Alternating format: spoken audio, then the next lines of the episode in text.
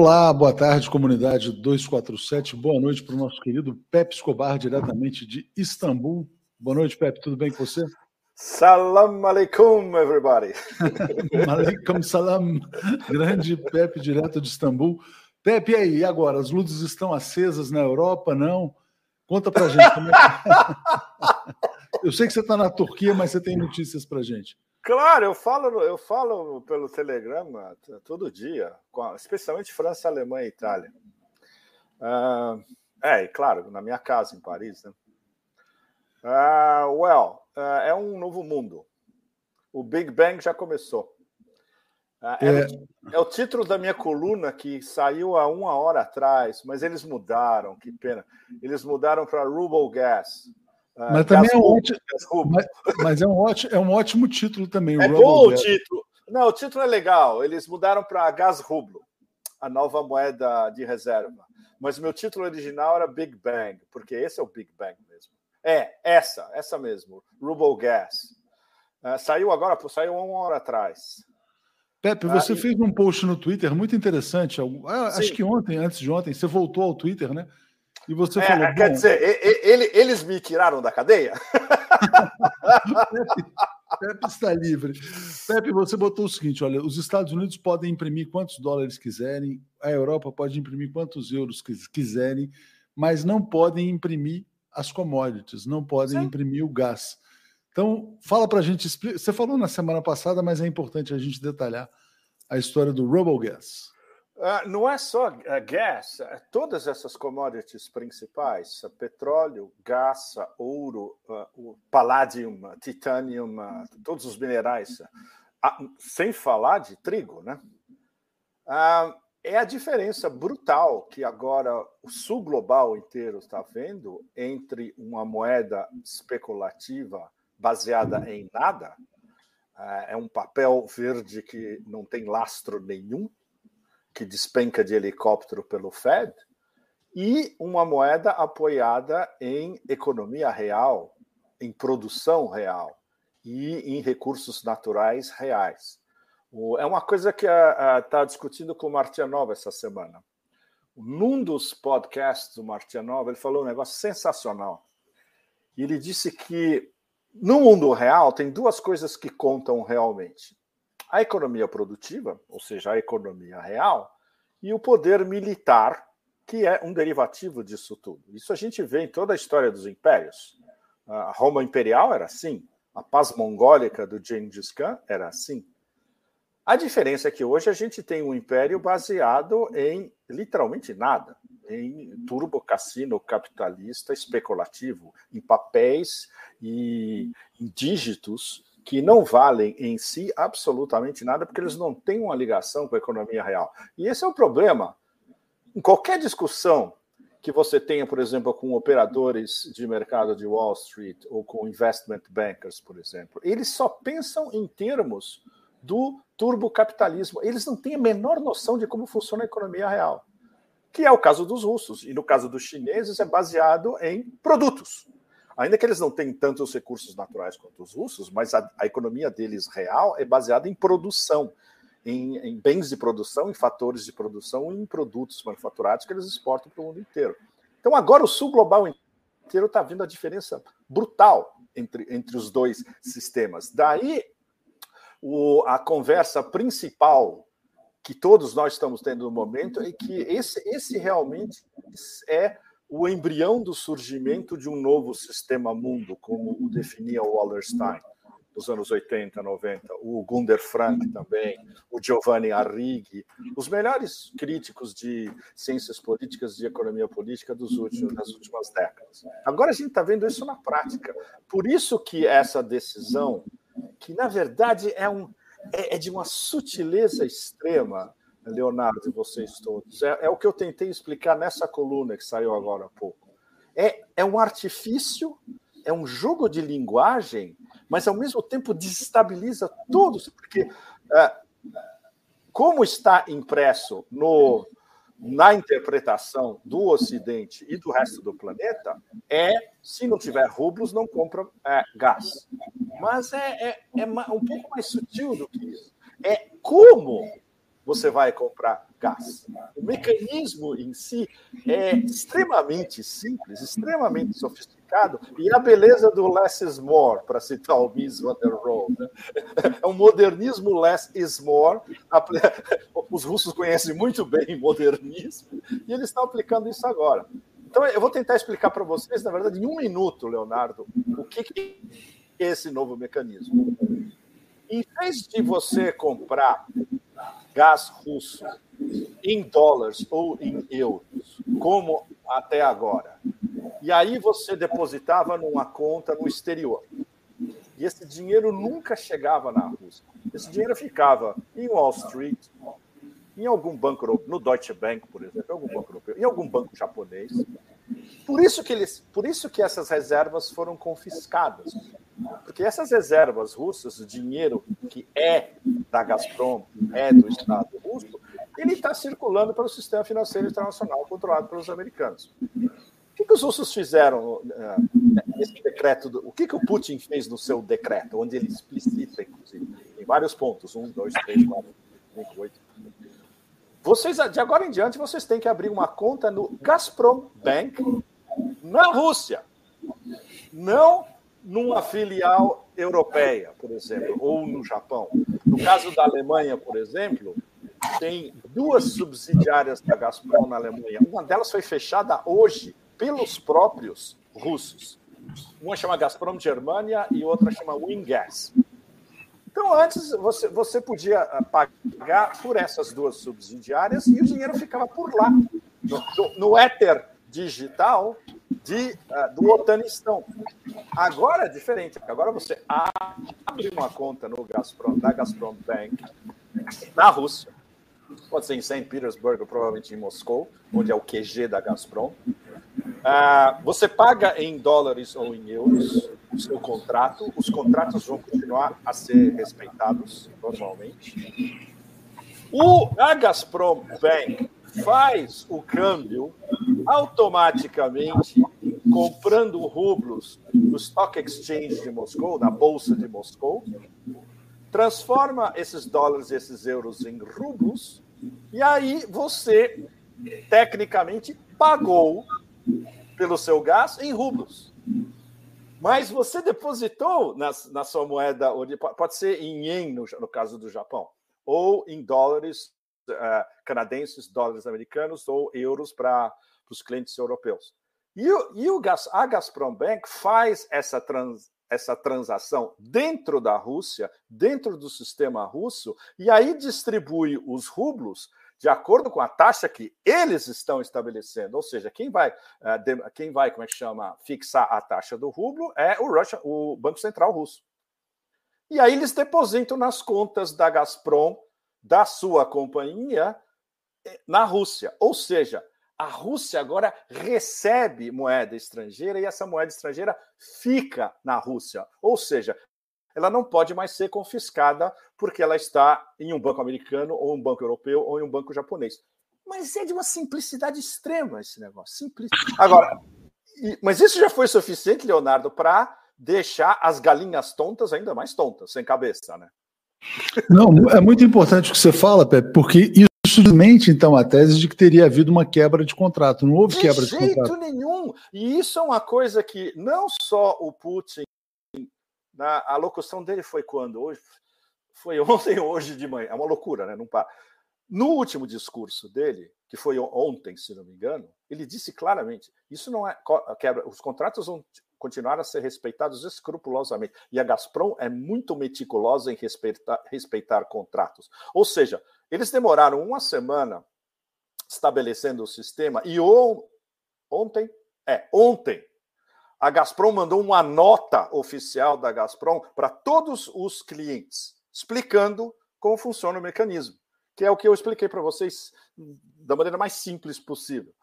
Uh, e tudo isso vai ser respeitado. Agora, o Putin disse: se, se vocês se recusarem a pagar em rublos, ou seja, depositar dólares e euros numa conta da Gazprom Bank que vai fazer o câmbio em rublos, aí vai ter consequências porque vai ser uma quebra de contrato unilateral da parte do cliente, não da parte dos russos. Os russos vão continuar vendendo de acordo com todos os contratos assinados até agora.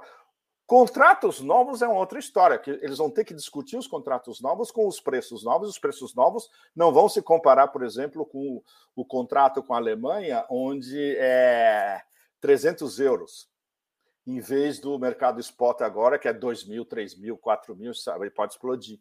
Essa é a diferença.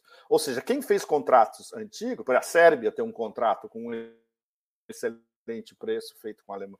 Quem, quem não fez vai ter que pagar o, o preço atual do mercado, que é que vai continuar explodindo. O Pepe, importante você ter falado isso, porque os países europeus ontem o discurso era chantagem, né? Não podemos nos dobrar à chantagem da Rússia. Isso era a fala da Alemanha. A fala oficial França, vinda de Washington. Sim, sim, sim. Não, exatamente. E aí eu te pergunto o seguinte: uh, eles vão se dobrar aos russos ou eles vão buscar de alguma maneira alguma outra fonte de energia? É possível ter uma outra fonte de energia que não seja a russa? Não. É, e se é, a Rússia já, não já... vai aceitar, como é que a coisa vai acontecer? Não, os próprios, os próprios. Já tem ministros alemães e businessmen alemães falando isso tacitamente. Imagina, o Qatar, oficialmente, o ministro de Energia do Qatar já falou: escuta, a gente não tem como é, é, replace, é, como é que chama, substituir é, o fornecimento dos russos nos próximos anos. Ninguém tem. A Argélia não tem, a Noruega não tem, o Qatar não tem, o Turcomenistão não tem. Seriam os quatro candidatos. Uh, os americanos com o, o, gás, o LNG, o gás natural deles, imagina, o, o, gás de xisto, eles vão vender a um preço absurdo para as toupeiras europeias comprarem uh, uma quantidade ínfima que corresponderia a 10%, mais ou menos 10% do que a Rússia fornece hoje. É o que os americanos conseguiriam, teoricamente, fornecer nos próximos meses, dois, três anos. Não é, cobre 10% do que eles precisam, e os outros 90%. Então não tem. O, o, imagina, o CEO da BASF hoje falou: escuta, se não tem gás russo, eu tenho que fechar tudo. BASF é a maior empresa química do planeta. Não é uma brincadeira um negócio desse. 50% da indústria química e petroquímica da, da Alemanha depende de gás russo. Mas isso é uma coisa que os businessmen os industrialistas alemães entendem perfeitamente e ficam pressionando o governo, mas veja a, a, qualidade intelectual, entre aspas, invertida do atual governo alemão. Que os próprios alemães, com senso crítico, ficam envergonhados, inclusive, de discutir sobre isso. Bom, eles não podem discutir isso em público porque isso é censurado eles discutem entre eles ah, em fóruns ah, com estrangeiros, etc. E tal. Imagina, Scholz é um advogado de terceira categoria, é um chanceler. A ministra do, das Relações Exteriores, ninguém sabe que faculdade ele, ela fez, porque ela vivia falsificando os diplomas dela. É um negócio completamente absurdo.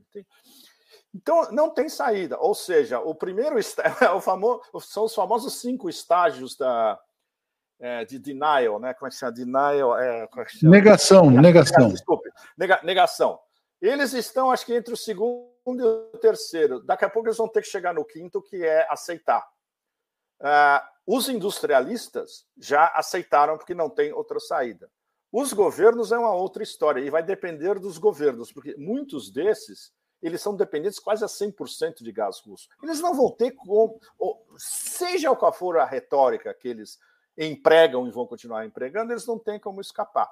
A diferença, Leonardo, é um negócio super importante também, é o que os americanos, até ontem e hoje, estavam forçando os europeus a fazer.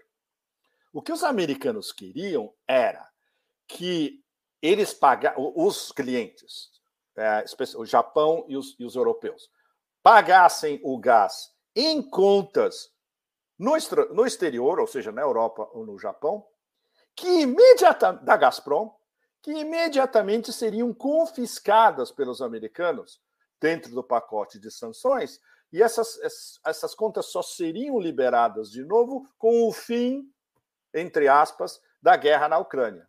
Só que eles não dizem que os óbvio, né? Eles não dizem que a agenda deles, americanos, é prolongar a guerra na Ucrânia infinitamente. O que eles estão fazendo nesse último mês? Impedindo qualquer possibilidade, inclusive, de negociação um pouco mais séria entre Kiev e Moscou. Essa negociação que teve aqui em Istambul, essa semana, por exemplo, teve alguns progressos, sem dúvida, alguns, inclusive reconhecido pelo próprio Lavrov, onde eles já admitiram que o status de neutralidade da Ucrânia é, não, não tem como passar ao lado. Uh, eles não admitem a incorporação da Crimeia e do Donbass ainda, mas já é um passo. Eles admitiram a neutralidade e que eles podem inscrever na Constituição que a Ucrânia não vai é, mais pedir para entrar na, na OTAN. Mas, o, e isso os russos deixaram inclusive no ar, os russos não teriam nada contra se é, a Ucrânia entrasse na União Europeia. O que, do ponto de vista russo, teoricamente, é muito interessante, porque a União Europeia vai ter que despejar um monte de dinheiro que eles não têm para tentar recuperar um país que está completamente falido, que é sustentado por empréstimos do FMI, e isso não tem nada a ver com a Rússia. A Rússia não está interessada em ressuscitar a Ucrânia, que é um buraco negro, basicamente. A Rússia está interessada no leste, no Donbass, no norte, no nordeste e no sudeste, ou o sul inteiro até Odessa e o Mar Negro inteiro. É isso. O resto do centro não interessa. Deixa eu só esclarecer essa notícia que está na tela aqui, porque o Carlos botou esse comentário. A BASF emprega 40 mil pessoas na planta que pode fechar por falta de gás. A frase sim, foi do sim. Martin Bruder Müller, presidente Bruder. Müller, que é o CEO da BASF. Exato. Exatamente. A frase Muito bem dele, lembrado. A, isso, o corte isso, de gás russo pode jogar a Alemanha na sua maior crise econômica desde a Segunda, desde Guerra, a segunda mundial. Guerra Mundial. Exatamente. Ou seja, esses caras, Leonardo, voltando ao início da nossa conversa, por sinal, eles lidam com economia produtiva. Eles sabem como funciona a economia produtiva. Esses tontos no governo, em Berlim, eh, no, no, European Central Bank em Frankfurt, em Paris, Bodio, eles não entendem nada de economia real produtiva. Então, e aí eu queria te perguntar, me ocorreu ontem, estava pensando o seguinte, quer dizer, a Alemanha tem uma forte base industrial prejudicada por essa guerra, pelas sanções, o show está dizendo que não vai aceitar a chantagem, será que esse gabinete do Olaf Scholz não pode balançar não, Pepe? Vamos assim, o capital tá não vai pressionar? Essa é a questão, já, né? Já está balançando, é, já tá, já, já, essa conversa entre analistas alemães é séria. Está balançando e pode balançar ainda esse ano. Eles não vão querer ah, esperar uma eleição ah, quando? 2023? De jeito nenhum. Uh, se, se isso chegar a um ponto onde essa rigidez ideológica e, e esta mentalidade de chihuahua de, de seguir religiosamente o que os americanos estão ditando reverter contra os interesses nacionais alemães e da indústria alemã, isso vai ser um negócio extremamente sério. E está se encaminhando para esse ponto né? aos poucos, sem dúvida. Ah, o, a, a, gritaria, a retórica, de ontem para hoje já começou a baixar um pouco, porque agora eles estão vendo. Bom, agora eles estão começando a entender como funciona o sistema, que na verdade não muda muita coisa. Eles vão continuar, na verdade, eles vão continuar pagando em euros, só que eles vão ter que pagar numa conta na Rússia. Essa, é a diferença fundamental. E claro, o, o rublo, como está é, se apreciando literalmente todo dia, o rublo, inclusive, já ultrapassou o nível que ele estava em 24 de fevereiro, no início da Operação Z. O rublo continua apreciando. O rublo breve vai chegar a 70 e pode até o final do ano chegar a 60. Vai ser uma moeda forte. É, é, importante porque estava 85, foi a 150 na desvalorização. Foi quase tá, 150, exatamente. É. Já está mais forte do que estava. Já está em a última, estava em 79 hoje. E, e essa inflação recorde na Europa, Pepe? Quer dizer, porque a Europa Nossa. não estava acostumada a lidar com inflação de quase 10% ao Ninguém ano, sabe o que é uma inflação pela como energia. essa. Exatamente. É. Uh, nossa, tem. Uh, hoje eu estava conversando sobre supermercados na Alemanha. Está desaparecendo tudo. E quando tem, é absoluta, é caríssima. É como, é como se eles estivessem aqui. Aqui na Turquia, a inflação, para vocês terem uma ideia, a inflação real na Turquia, me reconfirmaram a semana passada, é em torno de 128% ao ano. O governo diz que é 15, 20, 23, ninguém acredita. A inflação real, medida em preços tipo um quilo de batata, é, um quilo de carne, etc. Tal, é 120, 128% ao ano. Sem guerra, Isso é que é loucura. Veja bem, sem guerra nenhuma.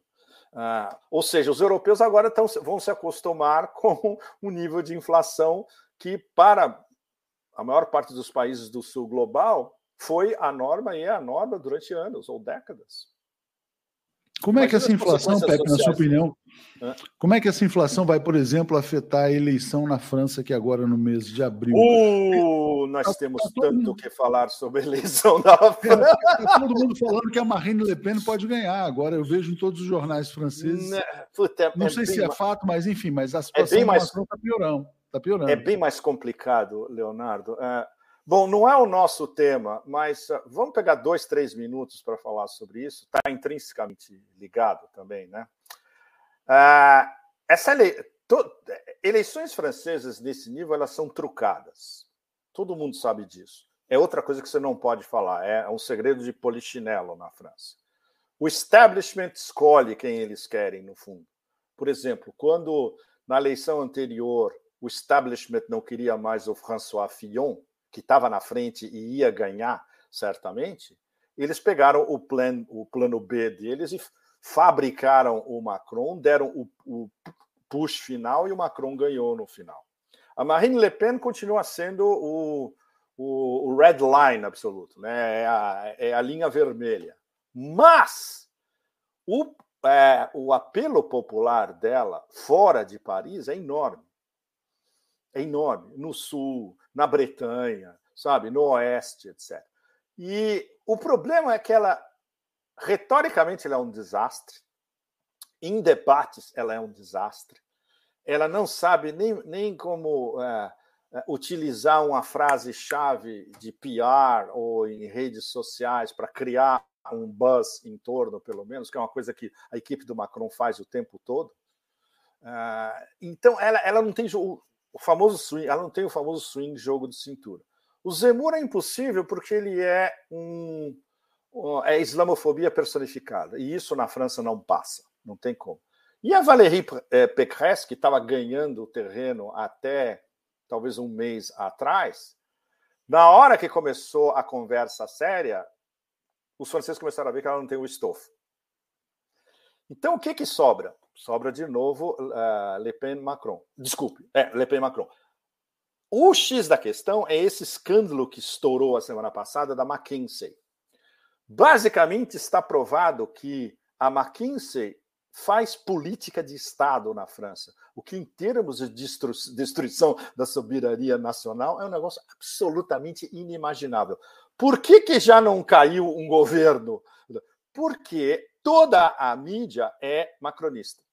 Todos os são, são cinco grandes é, conglomerados de mídia francesa, cinco oligarcas que controlam toda a mídia francesa. E são todos macronistas. Canal Plus, Le Parisien, Libération, banqueiros, tudo isso. Os caras que são donos de, como é que chama? De companhias de telefonia e que têm é, mídia, TV, jornais, etc. E tal. Então, esse negócio está sendo abafado ao máximo é, na mídia, mas é o tema de discussão em qualquer café, em qualquer lugar na França, sabe? Numa vila de pescadores da Bretanha, os caras estão conversando sobre o escândalo McKinsey e estão chamando ele de Macron Kinsey ou Macrinsey. McCrinsey. é. O, o, o, Melanchon tem alguma chance, Pepe? Pergunta aqui o Arthur. Como não, é que você ele está em, ele tá em 15% de onde ele não sai. Esse é o problema. Ou seja, você, você vê um discurso do Melanchon do começo ao fim, é um discurso progressista clássico. Mas ele não vai convencer ninguém além dos 15%. Esse é o problema. Ah, ele fala todas as, todas as coisas certas em termos de defesa do, da classe operária, interesse dos trabalhadores, conquistas sociais, é, sair, sair da OTAN, justamente. Ah, ele fala, em, inclusive, em mundo multipolar. Mas a França é essencialmente um país conservador. Esse, esse, esse é o problema. E esse conservadorismo rural francês, onde o, o candidato deles mesmo era o Fillon, e aí na última eleição transmigrou para o Macron por causa de uma campanha gigantesca de mídia, é, é exatamente, ele está em 16%, né? Pois é, não sai Eu ia te falar, 15, 16, 16, não 15, 16. É, não, ele subiu, ele subiu 1% nesses últimos dias, o que é uma, é uma vitória do ponto de vista Milanchon. Mas veja, a, ele tirar esses quatro ou cinco que o separam da Marina, ele teria, teria que ter, nessa última semana, o, prime, o primeiro. É, a primeira votação é no domingo que vem, né? Ele teria que fazer um negócio absolutamente espetacular que não, não, não, não é melanchonista, entende? Ele não seria capaz de, sabe, soltar uma bomba é, a, la, a la Lula, por exemplo, sabe? Não, não, tem como. E ele não tem é, é, a sofisticação desse aparelho mediático que está por trás do Macron. É impressionante, é uma usina de fabricar fake news, no news, sub news, crypto news e escamotear tudo que é importante, especialmente agora é, o escândalo McKinsey. Né?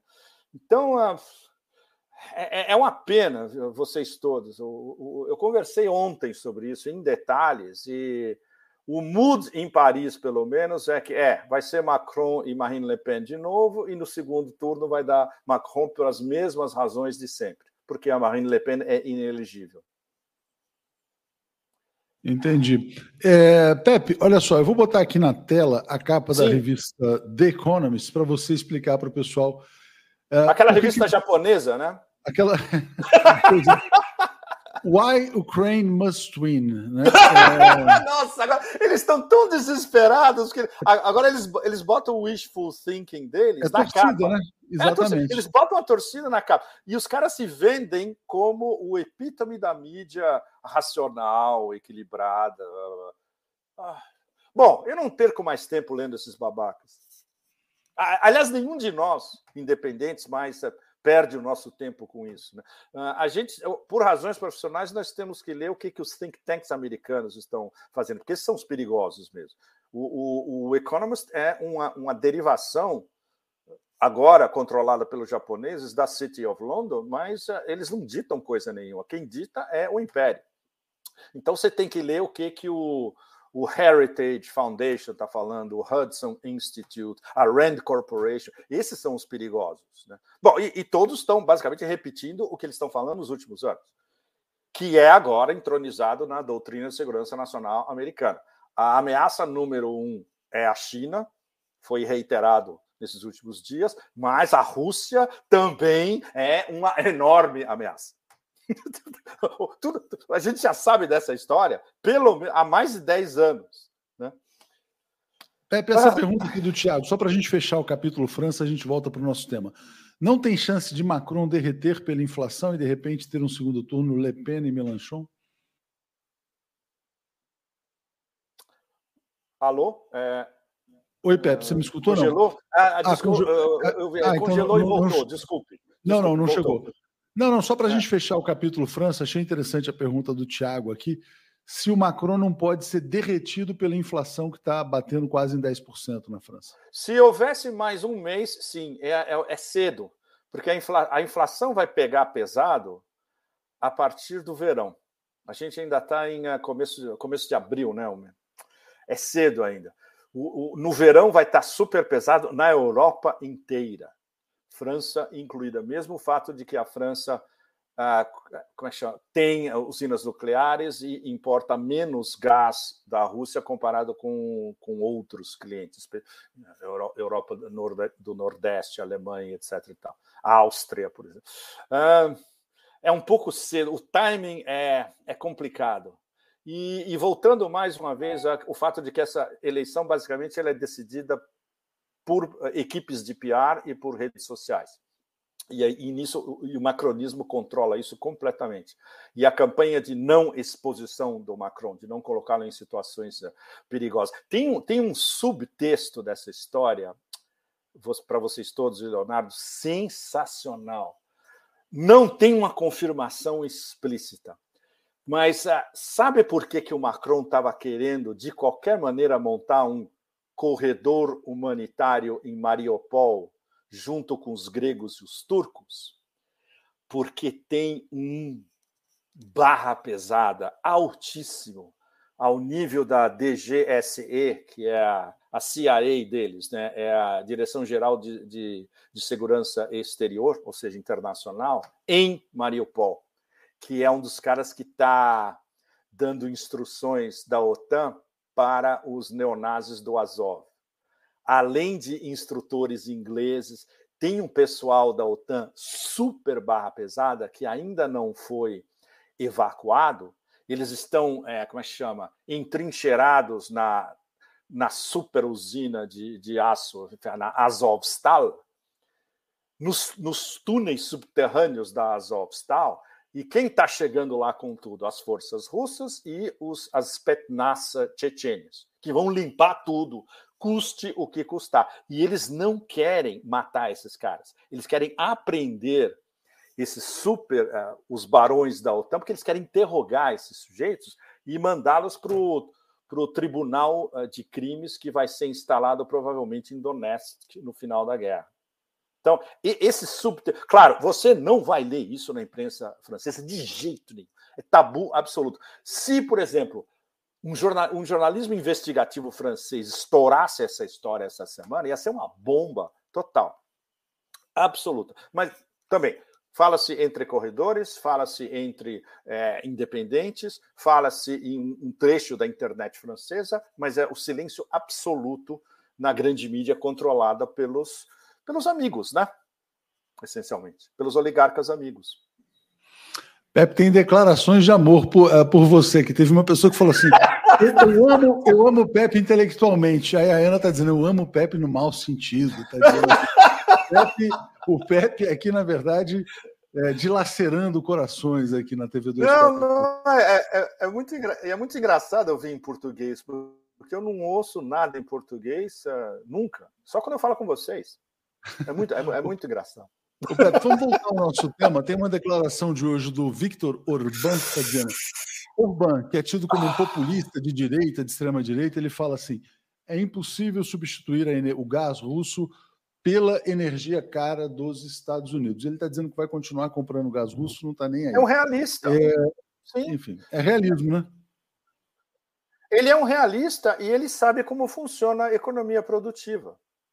O, eu, não, eu não lembro qual é o background do, do, do Orban, se ele é engenheiro. Por exemplo, se pergunta isso para um engenheiro, para um industrial, ele vai, ele vai ser. Agora, se pergunta para um cara que tem diploma de political science ou law, etc., esses caras não sabem como, func como, como funciona a economia.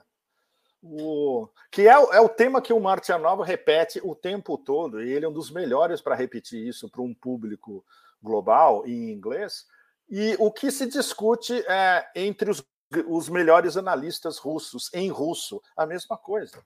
Ah, desde a União Soviética, a União Soviética era baseada em economia, com todas, com todos os problemas que todos nós conhecemos, mas era baseada em economia produtiva, em economia real. Ah, e não, não é, é o, famoso papel verde caindo de helicóptero, entende? E, e, aí é muito engraçado. Você esquece o Economist, vai, vai nos sites de como é que chama de mercado americanos, sites de traders ou blog de traders em Wall Street, etc. E tal. Eles só falam de papel ou de dígitos.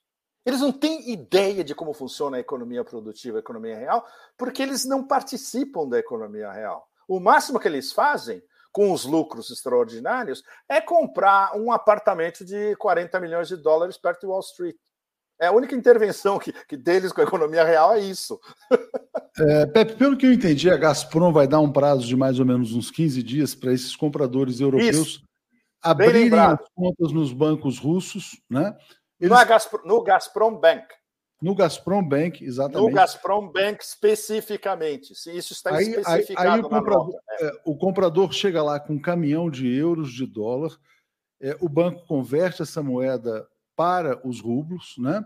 Isso. É, isso, isso, como você falou, tem valorizado a moeda russa e aí o contrato vai performar.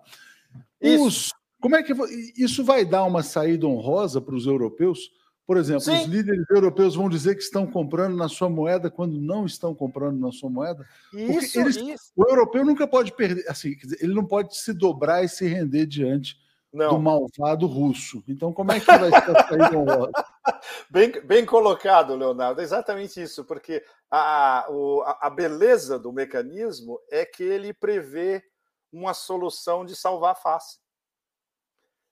Eles podem perfeitamente dizer: escuta, a gente continua pagando em dólares e em, em, em, euros. É verdade. Só que você não vai estar pagando no, no éter do Otanistão. Você, você, está, você vai estar pagando em uma agência localizada em território russo. Essa é a diferença brutal. Não, ah, é aí tem uma coisa genial, Pepe, porque é o seguinte, quer dizer, não dá para alegar quebra de contrato, porque, por exemplo, não. você tem, por exemplo, eu vendo esse calendário aqui para você, né? Aí você e eu estou dizendo, o contrato diz que esse calendário é vendido em dólar, tá? Tudo bem. Agora, eu informo a minha conta bancária, que pode ser no Chase Manhattan. É. Se eu chegar para você, Pepe, agora minha conta bancária não é mais no Chase Manhattan, é no Gazprom Bank, você é obrigado a me pagar, senão você está dando calote. É, exatamente. Que, é uma mudança básica, né? Exatamente. No, no, na, na verdade, é uma adaptação do Deng Xiaoping, né? Não importa se o gato seja branco ou preto, contanto que casse ratos. O Putin está fazendo o Deng Xiaoping remix. Não importa a cor do gato, branco ou preto, contanto que ele pague em rublos. Como ele vai pagar em rublos, não interessa. O que interessa é que no final vai ser pago em rublos. A conversão vai ser feita na Rússia por um banco russo. Muito simples. Então você pode chegar lá, inclusive, com é, Turkish Lira. Você chega aqui no, num banco turco com Turkish Lira e aí você faz um, um, uma transferência para o Gazprom Bank em Moscou. Ele vai transformar a sua Turkish Lira em rublos. E aí você pode pagar o seu gás. Mesma coisa. Ou seja, isso vale para os, a lista dos unfriendlies, né? os, os países hostis, é, União Europeia, Estados Unidos, Canadá e Japão. Mas para os amigos também, se os, ami os, am os amigos vão.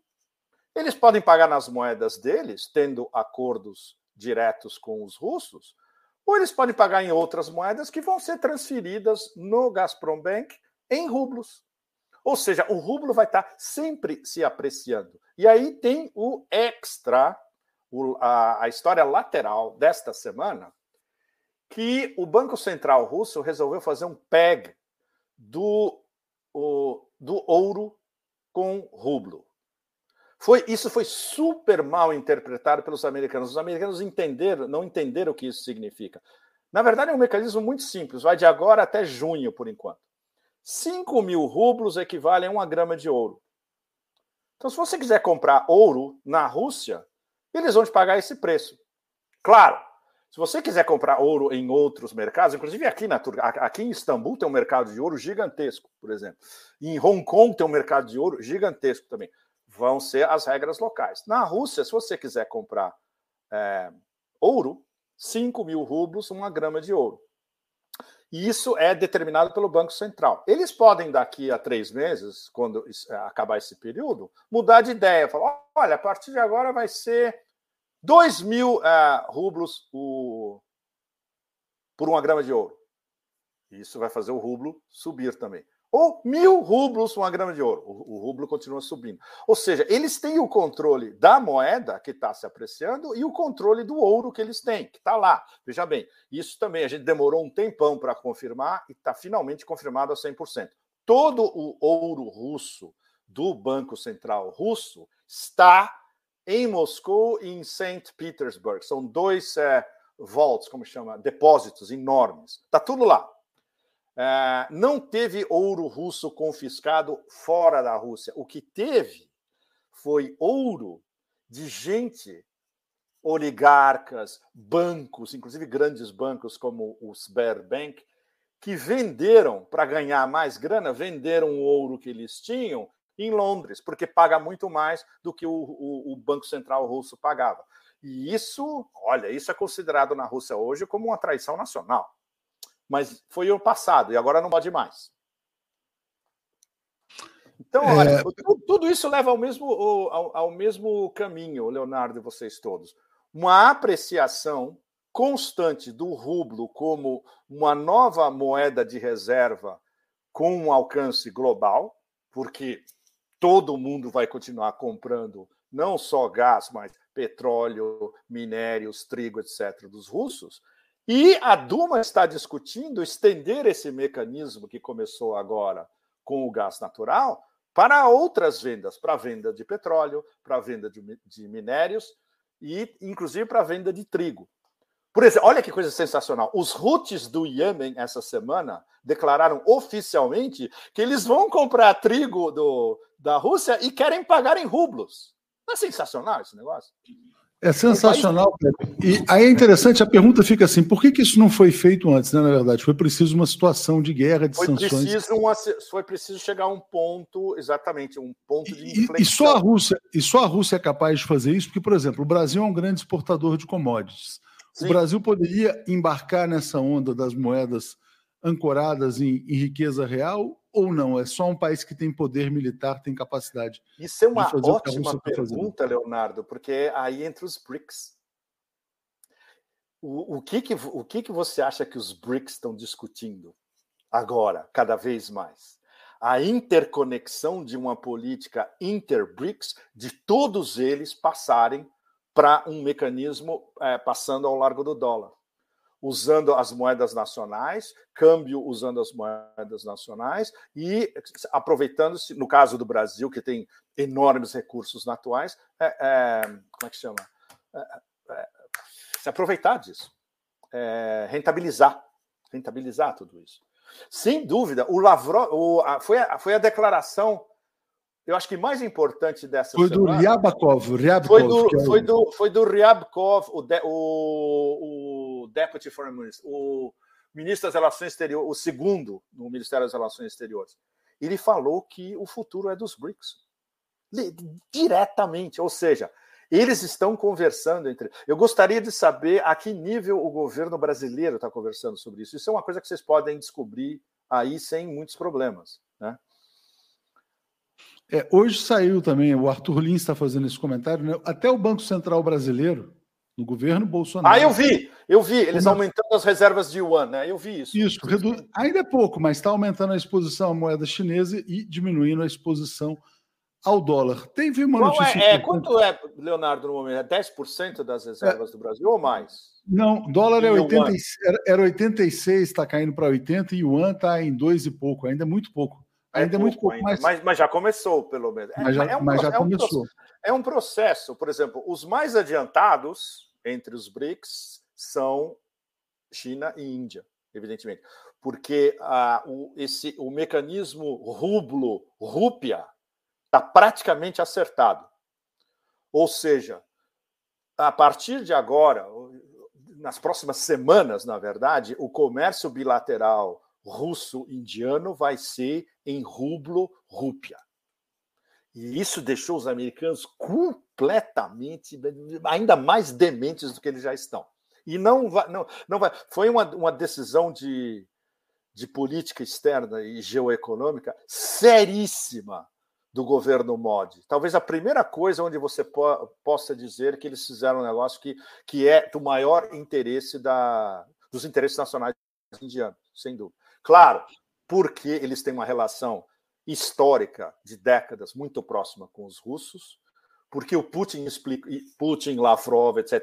Lavrov tava, teve na Índia essa semana, conversando com Jai, Jai Shankar face a face. Um dos temas principais era esse, uh, explicando que é do interesse de todos eles, Uh, explicando que não só eles são os dois membros dos BRICS, mas eles são membros da Organização de Cooperação de Xangai também, e tudo isso está interligado. E os dois são membros do, é, como é que chama, o Corredor de Transporte Internacional Norte, que é uma espécie de malha de rodovias, de ferrovias, de portos, onde os três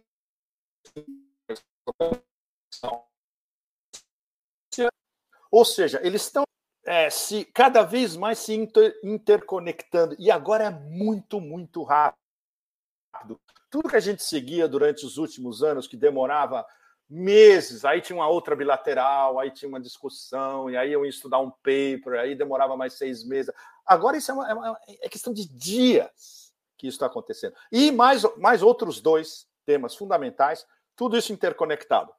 O sistema que os iranianos e os russos estão discutindo também entre eles. Comércio bilateral Irã-Rússia, porque a moeda russa é mais, a partir de agora, ainda mais estável do que o real iraniano, vai ser provavelmente em rublos.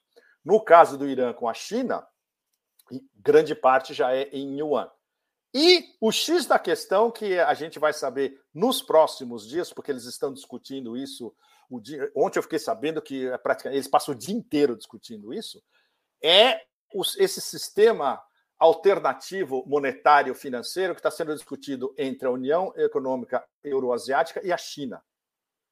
E o cara que está coordenando isso para a União Econômica Euroasiática é o Glaziev. Importantíssima essa história. Tem uma entrevista que o Glaziev deu para o, o acho que o, o, um, um, dos jornais de business russo.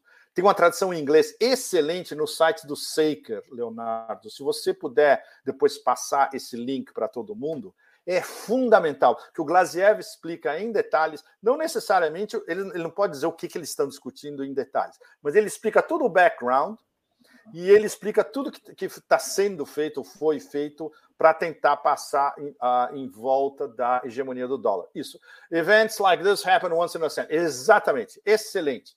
So, é, é, é, é, eu recomendaria vocês traduzirem e publicarem. É muito importante essa entrevista. Muito importante. Uh, bom, então isso. Uh, diga. Não, não, não, não, só ia comentar, fazendo um adendo aqui. É, eu entrevistei um economista, o Márcio Postman, professor da Unicamp, ele fala: o mundo vive a maior transformação em 500 anos, é a mudança de um eixo total. O eixo Sim. de poder do, do Ocidente para o Oriente, isso aqui é definitivo, né? E a guerra simplesmente acelerou algo que aconteceria guerra... naturalmente, está sendo precipitado pela a guerra. A guerra né? acelerou um processo e é, isso tudo é o que a gente vivia lendo nos livros do, do André Gunder Frank, do Giovanni Arrighi, do Immanuel Wallerstein, entre outros. Agora está acontecendo na nossa frente e com uma velocidade absolutamente espantosa. Não só nos últimos 500 anos, mas especialmente que eu, considero é a minha análise favorita, que é o do André, do, do André Gunder Frank, dos últimos 250 anos, na verdade. Porque até 18, do mundo ainda é e, e China. Nos últimos 250 anos é que foi o, o digamos, o, o, estouro do Ocidente com o Império Britânico e depois com o Império Americano. Ah, esse ciclo fechou. Esse ciclo dos últimos 250 anos, que se você vê num arco de dois milênios, é muito pouco, né? Se, vê, se você vê num arco vindo do, é, de 500 antes de Cristo, Império Persa, gregos, etc. e tal, é muito, é, é menos ainda, é menos de 10% do, do fluxo da história. Então está se fechando. E o centro geoeconômico e geopolítico do planeta está se movendo de novo para onde foi durante mais de 90% da história como a conhecemos, a Eurásia sem dúvida. E a diferença é que agora você tem essa aliança estratégica que é extremamente complexa, mas que é irreversível, como eles falam o tempo todo agora. O Wang Yi e o Sergei Lavrov estão praticamente todo dia dizendo que, olha, vocês é, derrotistas, esqueçam, porque é inquebrantável e é uma aliança para tudo. Nós nos, é, como é que chama, nos apoiamos em todos os níveis.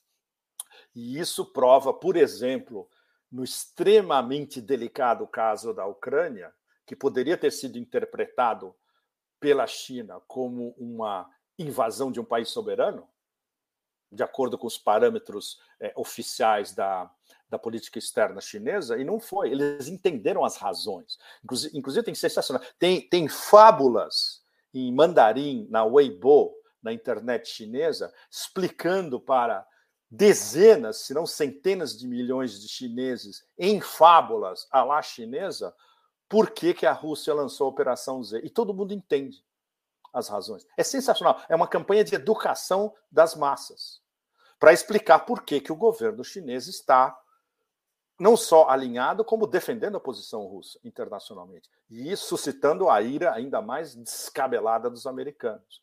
Ou seja, é, o fato de que, especialmente porque o, o, nos últimos 100 anos o pesadelo supremo da hegemonia anglo-americana, primeiro do Império Britânico, depois do, do, dos americanos, que é o, surgi, o famoso surgimento de um competidor de mesmo nível na Eurásia.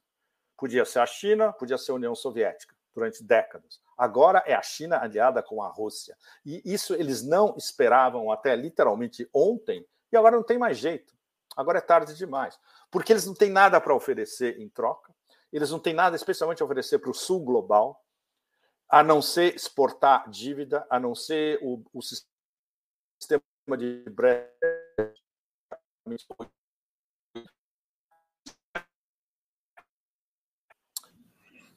Pepe travou um pouquinho aqui. Você está me ouvindo ou não? Uh, acho que caiu. Mas agora...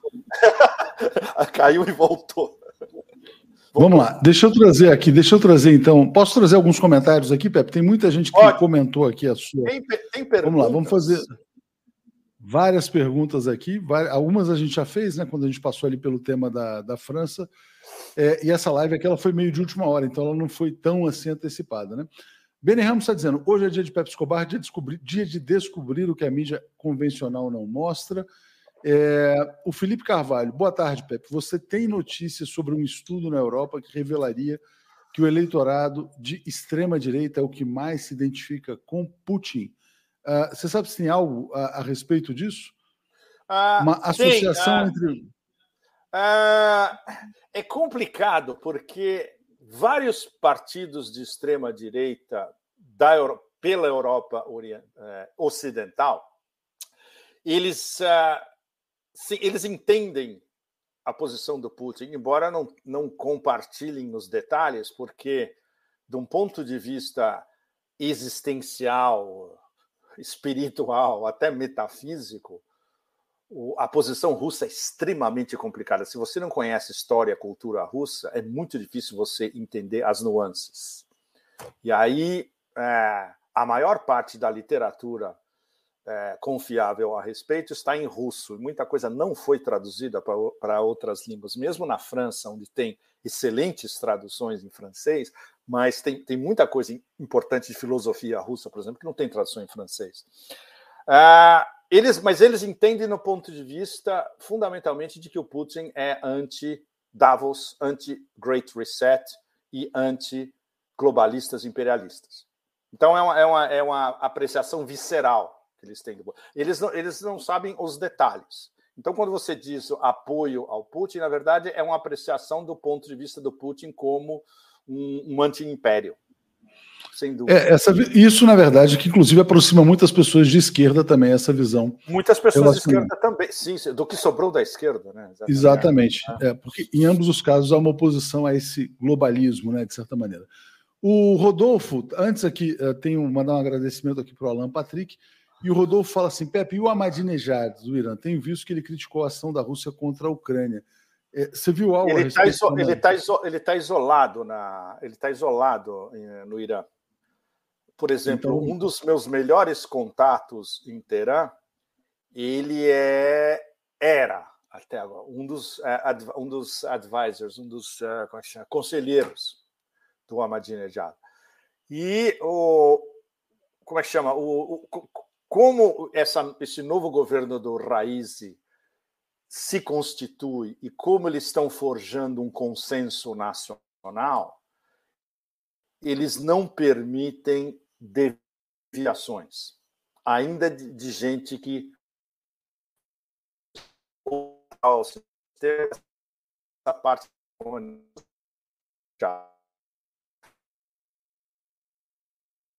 Travou um pouquinho aqui, Pepe. Acho que estamos tendo alguns problemas de conexão. Eu vou ler alguns comentários ah. aqui. Tá, vamos lá. Tem até uma notícia, uma aqui muito interessante aqui. Já abri uma notícia para compartilhar daqui a pouco. Na Rússia. Oi, diga mais importante para o Irã é configurar essas, essas duas alianças fundamentais de interesse nacional com a Rússia e com a China. É por isso que no Irã você criticar é, sem fundamentos o que a Rússia está tentando fazer na Ucrânia e o big picture é considerado um tema, para dizer o mínimo, não muito bem-vindo no momento. Legal. Pepe, olha aqui, deixa eu passar rapidinho aqui, porque são muitos aqui. É, antes aqui o Bene Ramos, eu já, já tinha falado, Flávia Mello, não sabia que tinha Pepe hoje, obrigado a todos, Pepe, precisamos Perguntas, por favor. Pergunta, pergunta, olha só. É, Felipe Bastos está perguntando assim: Pepe, a mineradora Vale anunciou que irá começar a aceitar yuan para a venda de minério de ferro para as pequenas. Ah, é uma informação para as pequenas metalúrgicas da China, então a Vale também comercializando Excel... e recebendo. Excelente ideia, excelente ideia. Agora aqui, ó, Sigman, é, Pepe, sou, bra...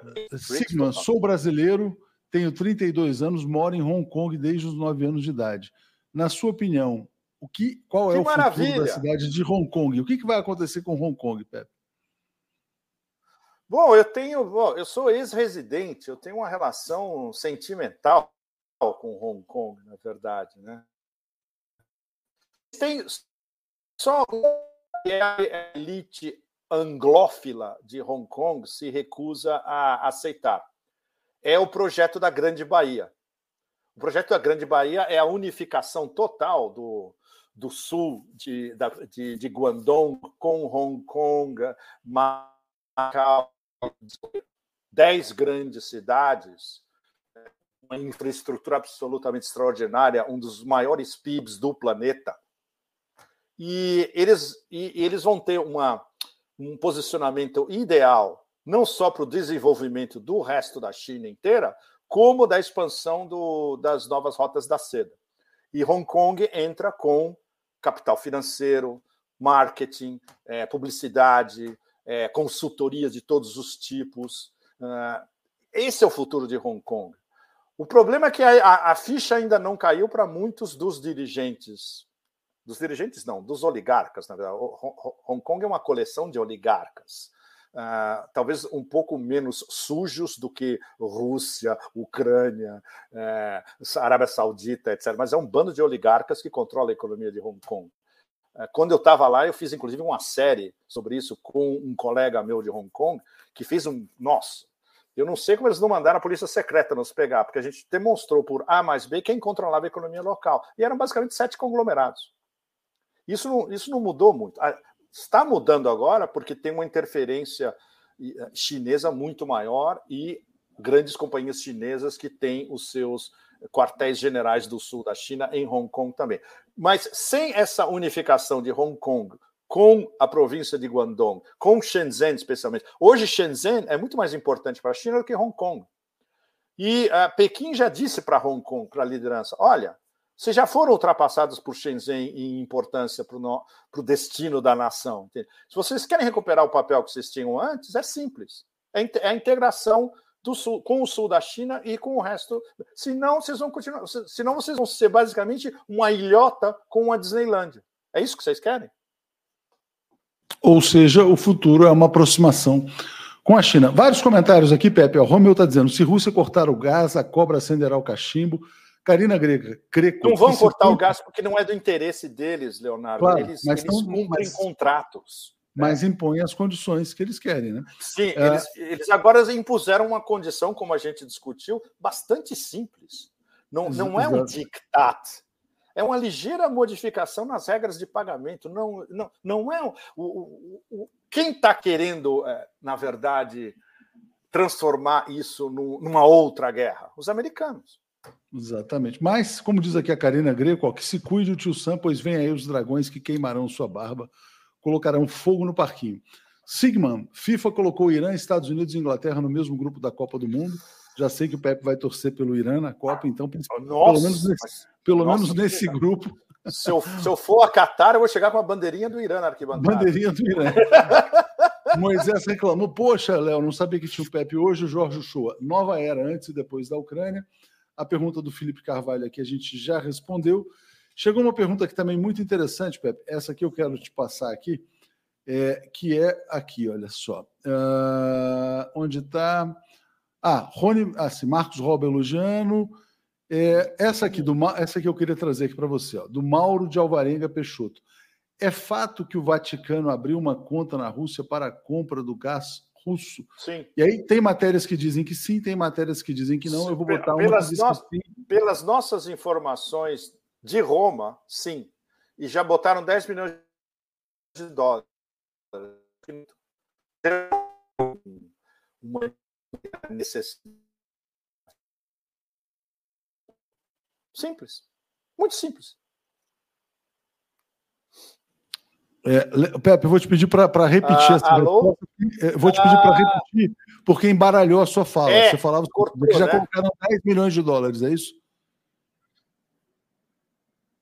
Sim, é, a, a, o, prime, o, primeiro pagamento foi de 10 milhões de dólares. E eles vão, eles vão pagar diretamente para a Gazprom. O, o, mesmo sistema, pagam para a Gazprom, isso é transferido em rublos e o, eles continuam do, é, o, o, o, contrato continua rolando no, normalmente. Que é exatamente o, o que Putin, Lavrov, Ryabkov estão dizendo. Nada muda nos contratos. Tem uma pequena modificação das regras de pagamento. Os contratos vão continuar sendo honrados do mesmo jeito. E isso para a Gazprom, que é uma empresa extremamente bem administrada e super séria, para eles uma quebra de contrato é uma coisa horrorosa. Se não houver pagamento em rublos, ou seja, através do novo sistema é uma outra história, porque aí o cliente vai estar quebrando o contrato. Aí muda tudo. Exatamente. Bom, o Vaticano então foi mais pragmático, né? Karina Greco está dizendo, ó, sobre China, são mais de 6 mil anos de história da China e o curto intelecto dos norte-americanos não pode com a sabedoria e a paciência chinesa. Marcos elogiando, Marcos rouba. E uma pergunta aqui do Rony Menezes. Pepe, há possibilidade de incitação de outros países, como Finlândia, Polônia, ou Geórgia para dispersar a atenção russa? Você espera provocações no contexto da guerra que vem de outros ah, países? Ah, nossa, nossa, a gente a está esperando de tudo. É, uma false flag gigante, que é a, a primeira possibilidade prática é que eles, eles estão tentando armar uma false flag gigantesca. Quando eu digo eles, são os neocons dentro do Deep State, é, ou seja, a facção Robert Kagan, Victoria Nuland, esse povo absolutamente asqueroso, que tem poder prático, porque eles estão dentro dos think tanks e estão dentro da máquina do governo, estão no Departamento de Estado, especialmente, estão na CIA, as facções mais barra pesadas da CIA também, isso a gente sabe pelos nossos amigos que eram da CIA, como o Phil Giraldi, o Ray McGovern, o Michael Springman, a gente está sempre conversando sobre isso. Um, Quais são os atores que estão instigando um, um, como é que chama, uma demência cada vez maior? Os de sempre: Polônia, em primeiro lugar, e os mini bálticos, os três chihuahuas do, dos bálticos, que não têm importância geoeconômica e geopolítica nenhuma, mas que gritam muito e mantêm a União Europeia sob refém, basicamente. Agora, o caso da Polônia é super complicado. Por quê? Se a, bom, o, o, nível, o, o, nível de como é que chama de raiva, de, de cão raivoso babando de todo mundo na Polônia, do governo, não estou falando da, da, da, população, mas dentro do governo, do primeiro-ministro para baixo, é um negócio absolutamente inominável. É, em termos de russofobia, é completamente fora, fora de controle. Uma das possibilidades que eles estão explorando é um caminho direto para a Terceira Guerra Mundial, que seria mandar uma, entre aspas, força é, expedicionária, humanitária, pacificadora, etc., para o oeste da Ucrânia. Ou seja, eles mandarem um, um bando para recuperar terras que eram deles antes, a Galícia, especialmente, ou seja, o noroeste da Ucrânia. Se isso acontecer, os russos já falaram: olha, é melhor vocês pensarem duas vezes. Eles já mandaram uns recados com o senhor Kinzal, quando o senhor Kinzal visitou aquele campo de treinamento perto de Lviv, perto da fronteira, 30 quilômetros da fronteira com, da Polônia com a Ucrânia. Uh, ao mesmo tempo, é algo que poderia eventualmente os russos pensar: escuta, se, e se os poloneses vão lá, tomam conta daquele buraco que é o noroeste da Ucrânia, e vai haver uma divisão inevitável porque a, o futuro, a futura Ucrânia desmembrada, ucranizada, vai ser um Estado desmilitarizado e fraco no centro, Kiev e em torno, e a direita vai ser Novorossiya. Vai ser tudo que, tá, que já está ocupado pelas, pelas forças russas e a união das repúblicas, Donetsk e Luhansk, o Mar de Azov inteiro, incluindo Mariupol, e no futuro, que é o que vai acontecer nos próximos meses, o caminho para Odessa e a conquista de toda a costa do Mar Negro, que é isso que interessa à Rússia. O resto não interessa. Agora, a reação da Rússia a qualquer intervenção da Polônia no oeste da Ucrânia está no ar. Ninguém, ninguém, sabe, ninguém pode dizer que sabe o que aconteceria. É, é a, possibilidade de, disso virar um negócio incandescente é enorme. Mas, ao mesmo tempo, existe uma possibilidade oculta de haver um, um, um certo acordo não explícito, underground, entre Moscou e Varsóvia. Tá bom, vocês ficam lá, pega aquele lixo todo e o, o abacaxi é de vocês. E não passem dessa linha. A linha vermelha é essa aqui. Vai ser provavelmente algo em torno de Kiev, ou a oeste de Kiev, ou até cortando Kiev, né? a, no, a nova cortina de ferro. Uh, mas é, o mais provável, e pelo que os russos deixaram a entender até agora, é que eles não vão suportar nenhum tipo de intervenção da Polônia, porque isso pode ser facilmente manipulável como uma intervenção da OTAN. Embora a OTAN já tiver. A OTAN tem que falar isso todo dia, porque eles sabem quais são as, as repercussões práticas, medidas técnico-militares, como define o Shoigu, ministro da Defesa. É, olha, nós não vamos mandar tropas para a Ucrânia, mas os países da OTAN individualmente podem fazer o que eles quiserem. Ou seja, eles abrem uma janela para a Polônia, só como Polônia, não membro da OTAN, mandar uma força expedicionária para o oeste da Ucrânia. É uma noção extremamente demente. E os russos sabem o que está por trás dessa história e eles sabem como esse negócio pode degringolar. Por isso que eles dizem não. Mas esse não não é um não definitivo. Inclusive porque esse, esse, esse vai ser um problema para ser resolvido bem mais tarde. Os dois problemas principais no momento são: número um, resolver o caldeirão no Donbass. Ou seja, isso que os imbecis de. Eh, eh, as, generais que nunca tiveram uma batalha na vida e que viraram comentaristas daquela rede horrorosa americana, Crappy News Network, uh, dizem todo dia: ah, a Rússia perdeu em Kiev, eles estão se retirando. Os caras não conseguem entender. E é uma coisa que o Scott Ritter, falou em detalhes, escreveu muito bem e fez uns podcasts sensacionais explicando o que, que é o, o conceito de Big Arrow, a grande seta. É um redeployment, é como é que chama? Uma, é uma, uma um remaneamento, remaneamento, né? remaneamento de tropas. Ou seja, todas aquelas tropas que estavam cercando Kiev, elas, elas estavam lá basicamente para impedir movimentação de tropas ucranianas. Agora elas vão se movimentar de volta ao Donbass para o que realmente interessa, que é atacar o caldeirão, que na verdade são dois ou três caldeirões das forças ucranianas de elite que iam fazer a blitzkrieg contra Donetsk e Luhansk e que agora estão completamente cercadas. E elas têm duas opções, é algo que a gente já tem conversado bastante aqui. Ou elas se rendem em massa, são provavelmente 60 mil, ou o senhor Buratino, aquele flamethrower gigante, que é, que é aquele lança-chamas do filme do Tarantino multiplicado a, a, uma, potência cósmica, vai transformar esses caras em churrasco, todos. Tem duas opções só. Então a gente está nesse ponto. Esse é o ponto principal. O segundo ponto é finalizar Mariupol, que está em processo de finalização. Uh, e aí o terceiro ponto, que vai ser a médio a longo prazo, é Vamos para Odessa. Então, essas são as prioridades da, da guerra. E, e, evidentemente, os generais de cabeceira de televisão nos Estados Unidos têm a menor ideia disso tudo. Evidentemente, e mesmo tendo, por exemplo, um analista como o Scott Ritter, que, que é um Marine, que fez guerra, ele foi, ele foi, ele estava na guerra da primeira guerra do Golfo, ele sabe como funciona uma guerra na prática. E ele teve que explicar A mais B para leitores americanos o que, que o exército russo está fazendo. É inacreditável um negócio desse. Inacreditável.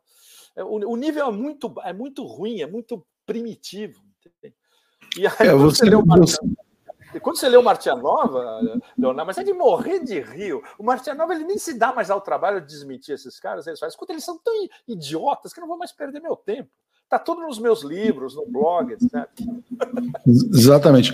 Pepe, olha só, muitos comentários aqui. Bom, você está relatando, a Rússia está vencendo a guerra do ponto de vista militar, a moeda russa está mais forte do que estava antes da guerra e está vencendo o jogo também no campo da energia. É, olha só, vamos lá. E perdendo é... a guerra da informação que eles perderam desde o começo, né? Exatamente. Mas, mas isso não, não importa. Não importa. Qual a guerra da informação que eles estão ganhando, Leonardo e vocês todos? Com opinião pública russa. Sabe é, qual é a taxa ah, de. É.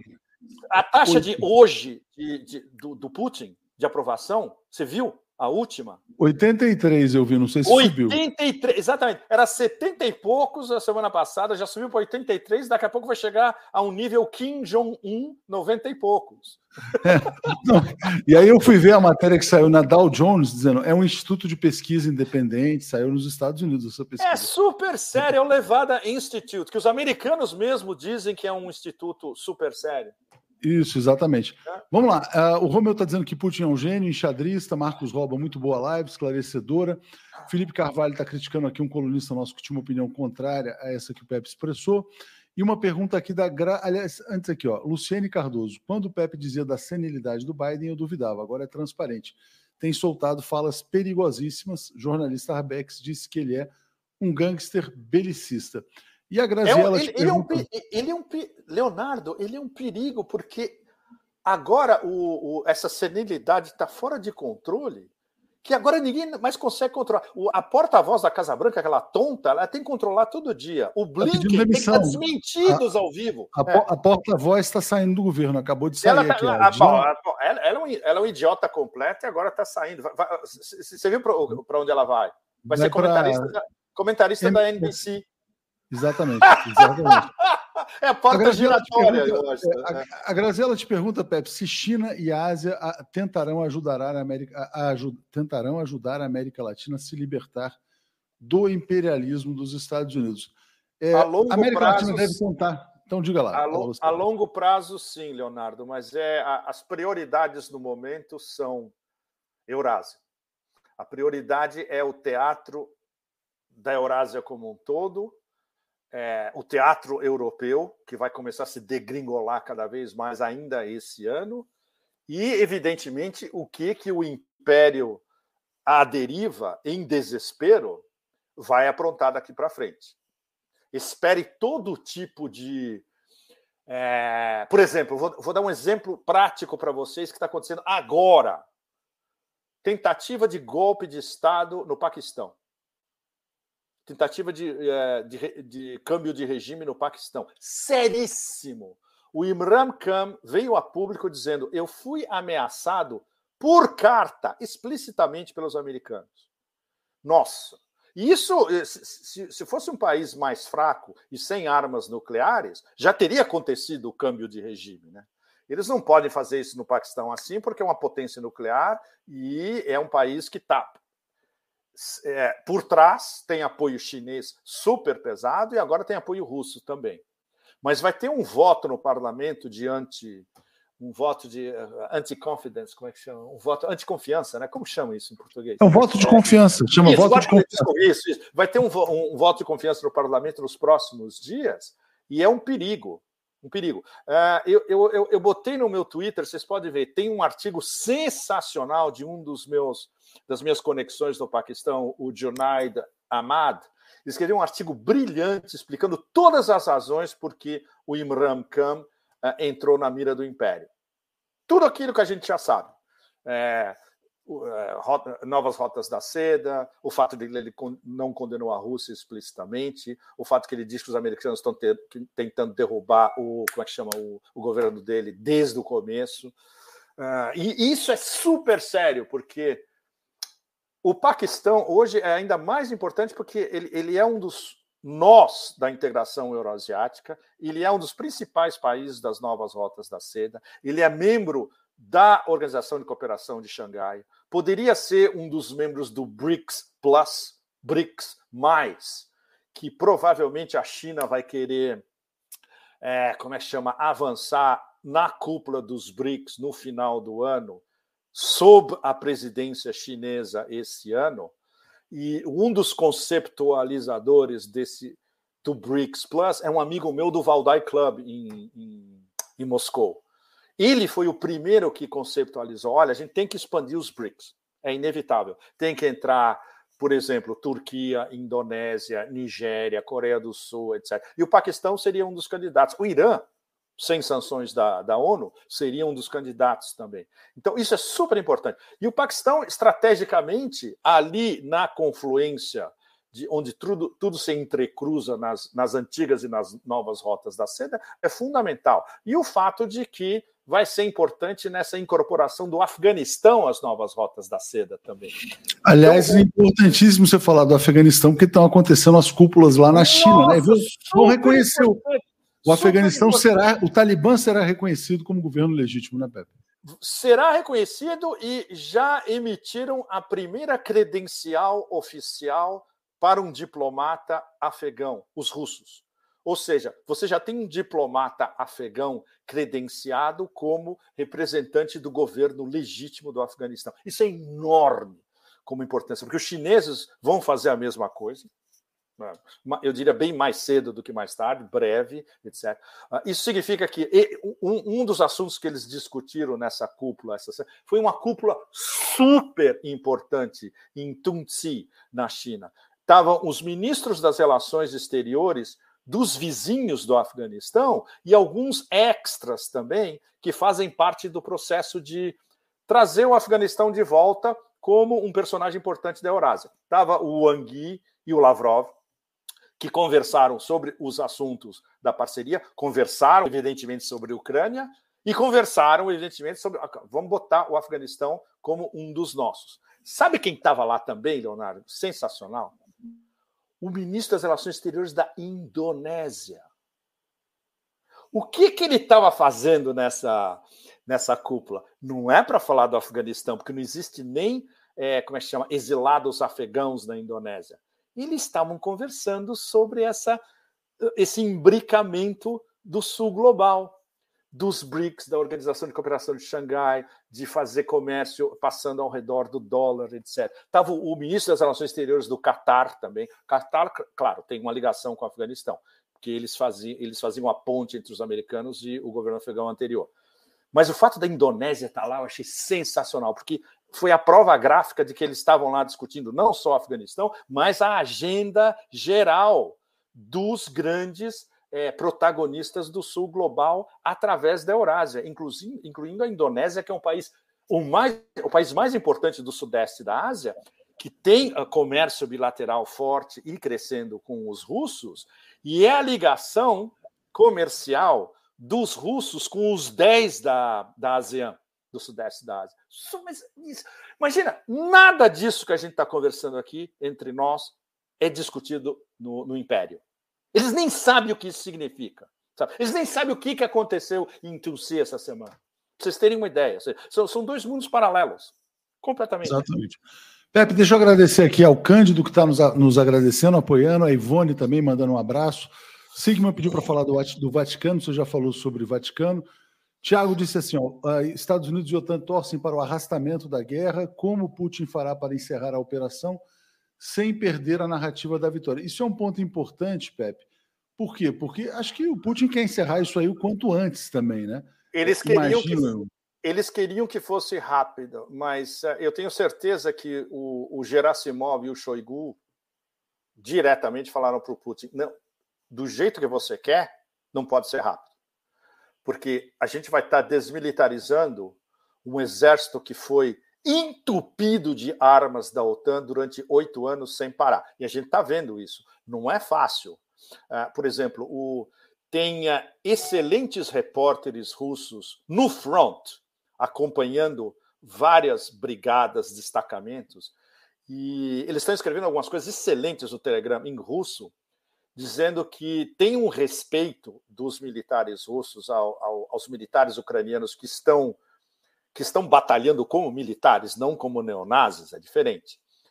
Porque eles, é, eles foram treinados pelos melhores instrutores da OTAN. E eles têm um equipamento barra pesada, que, e não é fácil. E o que os russos conseguiram nesse um mês e pouco de guerra é muito impressionante. E aí, quando entram as análises militares, os analistas militares ficam impressionados que com um, um, um exército numa, numa, comparação de 3 por 1. Se, se, todo mundo sabe que um exército não pode invadir um território estando em desvantagem 3 por 1. No caso, é 1 por 3. Né?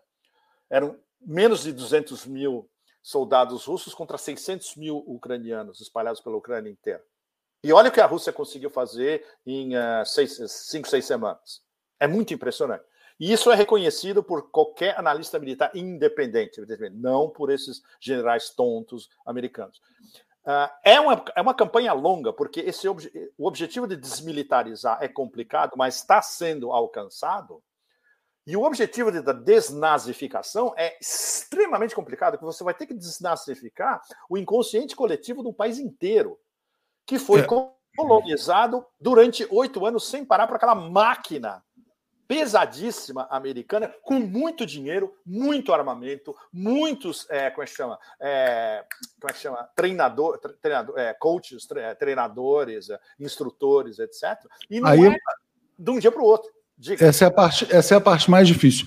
A Júlia está dizendo assim, Pepe, olha, me recordo quando o Pepe advertiu que Biden seria um perigo para o mundo, que ele era um homem da guerra. Bingo, está dito aqui. É, e aí tem uma pergunta sobre Estados Unidos, não sei se você pode comentar sobre esse ponto. Fábio Luciani dizendo, Pepe, como as midterm elections, as eleições agora de meio, meio governo, né, afetam as ações do Beltway? Está perguntando aqui. É, como é que você acha que vão acontecer essas, essas eleições? O Trump Bom, é bola, ontem é, uma declaração, é Pepe. Bom, é a declaração de... do Trump, só para lembrar, ele disse yeah, assim: yeah, os Estados Unidos estão virando um país de terceiro mundo. Corre, então, corretíssimo. Corre, corretíssimo. Uh, bom, eu não faço bola de cristal. Eu, eu, eu vou, por exemplo, quando eu estava dizendo que o Biden era um perigo porque ele era um warmonger, eu estava analisando a história pregressa do Biden na Comissão de Relações Exteriores do Senado. Se você não sabe o background de um cara como esse, você não pode prever como ele vai agir. Então, tudo que ele está fazendo é mais do que previsível. E não se esqueça que quem redigia os discursos dele no Senado era o Tony Blinken, que era um funcionáriozinho de terceira categoria.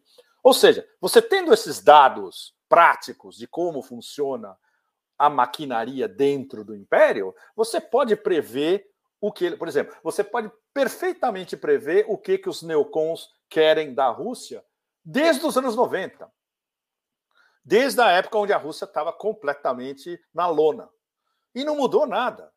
Uh, e quando você, você, você vê os reports do think tanks, da Rand Corporation, do Hudson Institute, etc., sobre como, como é que chama, isolar a Rússia, é o que eles estão aplicando o tempo todo e que, e que eles continuam a aplicar agora. Eles são, eles são previsíveis, eles não têm imaginação. É sempre um plano, é sempre um plano A. A CIA, o que, que a CIA faz o tempo todo? Instaura caos e tenta provocar uma, uma guerrilha urbana sem parar. É o que fizeram eles, no Afeganistão, é o que fizeram avisam. na Síria. É, exatamente. Eles, eles avisam. O e Pepe, avisam também. E, e, é o que eles estão querendo eles, eles estão querendo fazer com essa legião neonazi estrangeira na, uh, na Ucrânia e que os russos, como já sabem de como vai funcionar o plano, vão cortar pela raiz. Tem uma assinante nossa aqui, que, uh, o perfil é Enfermagem no Canadá, pede que você coloque o podcast do Scott Ritter no seu grupo do Telegram. Aliás, tem muita gente aqui que te segue pelo grupo do Telegram. E o Scott Ótimo. Ritter também, de fato, é um cara muito bom. O, o, Scott é ótimo. A gente, a gente fala, a gente, a gente fez inclusive uma podcast no Consórcio News há, algum, há pouco tempo atrás. Ele é ótimo. Vocês devem acompanhar. Quando tem podcast do Scott, acompanhem. Porque, claro, veja bem, é o ponto de vista do Marine americano. Não é que ele, não é que ele seja um progressista flower power, não, não é isso. Mas ele tem experiência de terreno e ele sabe como funciona a guerra na prática. Pouquíssimos analistas americanos têm essa experiência e têm uma visão fundamentalmente anti-império. O Scott aprendeu a ser anti-império quando ele era inspetor é, nuclear no Iraque. E quando ele viu tudo que já se sabia de que não tinha armas de destruição massiva no Iraque, porque o projeto tinha sido cancelado desde sempre, no começo dos anos 90. Ele era um dos inspetores da ONU. Ele não podia falar isso em público, porque ele estava empregado pela ONU, mas ele viu como funcionava a história. E antes ele tinha visto como os Estados Unidos ganharam, entre aspas, a primeira guerra do Golfo, porque ele estava lá. Então a experiência dele na prática é, é inigualável. E, ou seja, isso é que dá credibilidade para tudo que ele fala. Diga. Não, tem algumas pessoas pedindo o link do seu Telegram. No... É, só botar no Google Telegram Pepe Escobar. Não, não, não, não, né? é mais complicado, Leonardo, porque o meu, o meu grupo é um grupo basicamente privado. Por isso Mas não é o Rock and Roll Geopolitics? Não é esse é, Rock ele, and Roll? Ele, ele, ele chama ele tem um link o único grupo oficial é, é o meu grupo Telegram, onde eu digo. É, tem um monte de links sempre, tem referências de textos, tem uh, briefings, tem diretas, etc. e tal. Tá? Uh, esse é super importante. E, uh, por favor, se você puder colocar para. Não tem muitos brasileiros nesse grupo. Então, é, a, a, maioria são americanos, europeus, tem muitos russos também. Eu queria que tivesse mais gente do Brasil. E no meu VK, a mesma coisa. No meu VK está vindo mais gente do Brasil também. O VK é simples. É, tá no meu nome. Né? É, a Ilka está dizendo ingenuidade achar que Biden seria melhor que Trump. Tem até gente aqui dizendo, tinha um comentário dizendo, pô, por que, que a Rússia não toma logo o Alasca de volta dos Estados Unidos, Pepe? Do jeito que o mundo está mudando. Não ouvi, Leonardo, não. desculpe, cortou. Não, não, Pepe, tinha até uma pergunta o seguinte: quer dizer, o mundo está mudando tanto desculpe. que a Rússia já podia pleitear de volta o Alasca. Você nos escuta agora, Pepe?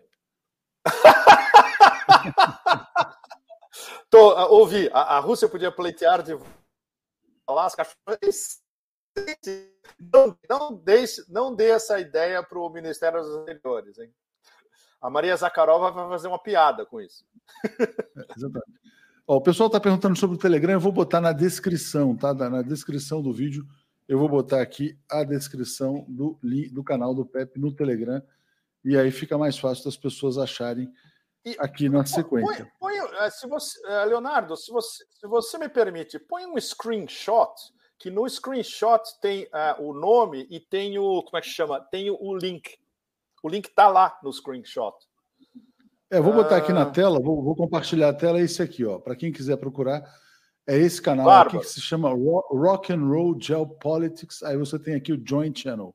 Isso! Né? As pessoas Exatamente, é, e não precisa fazer nada, é só você, é só entrar, não, não tem nada, não, é, é, é, super simples. Essa pergunta da Alessandra é muito interessante, Pepe. Você acha que a Rússia teria feito a Operação Z se o presidente dos Estados Unidos fosse o Trump e não o Biden? Não tem nada a ver com a presidência, é, é sistêmico. O, a Operação Z tem três razões, a gente já conversou sobre isso, vale a pena voltar sobre o tema. Três razões principais porque ela foi lançada agora. A primeira é que não houve resposta nenhuma das cartas enviadas pelos russos a Washington e a OTAN pro forma. A carta que interessava foi para Washington. É, com, a, com a lista russa de, do que devia ser discutido, entre outras coisas, o fim da expansão ilimitada da OTAN a leste, Uh, e discussão da indivisibilidade de segurança entre a Europa como um todo e a Rússia. Não houve resposta americana. E os russos, desde o começo, falando: olha, tá bom, vocês não querem responder? Nós vamos tomar as nossas medidas, entre aspas, técnico-militares. Essa operação é uma medida técnico-militar, em enorme escala. Por que, que ela aconteceu agora? São as três razões principais. A primeira, a inteligência russa, o SVR, a inteligência externa russa, tinha informações, eles, eles tinham uma rede enorme de informantes no Donbass e na fronteira, do lado ucraniano também. Eles tinham as células deles do lado ucraniano. Então eles tinham informações super fiáveis de que estava para ser lançada uma blitzkrieg monstro contra o Donbass. É, variava as datas poderia ser no começo ou meio de março, ou poderia ser no fim de fevereiro. Tinha até uma data delas, 22 de fevereiro. Lembre-se que a Operação Z foi lançada no dia 24. E dois dias antes, é, as, as repúblicas que tinham essa informação, Donetsk e Luhansk, têm uma inteligência muito, muito, muito boa do, do outro lado. Eles alertaram os russos: escuta, olha, eles vão nos invadir, está em cima. Uh, e aí o, a primeira medida do Putin foi a Duma pediu primeiro, né? Vamos reconhecer as duas é, províncias, as duas repúblicas como independentes. Foi reconhecido oficialmente. As duas repúblicas pediram a intervenção da Federação Russa e aí o Putin lançou a Operação Z. Foi assim, o mecanismo foi todo legal, tinha, tinha razão de ser tudo isso. Essa é a primeira razão. A, depois, documentos que os russos descobriram dentro da Ucrânia corroboraram o fato de que estava tudo pronto para uma blitzkrieg monstro que ia ter dezenas ou talvez centenas de milhares de vítimas da população civil de Donetsk e Luhansk.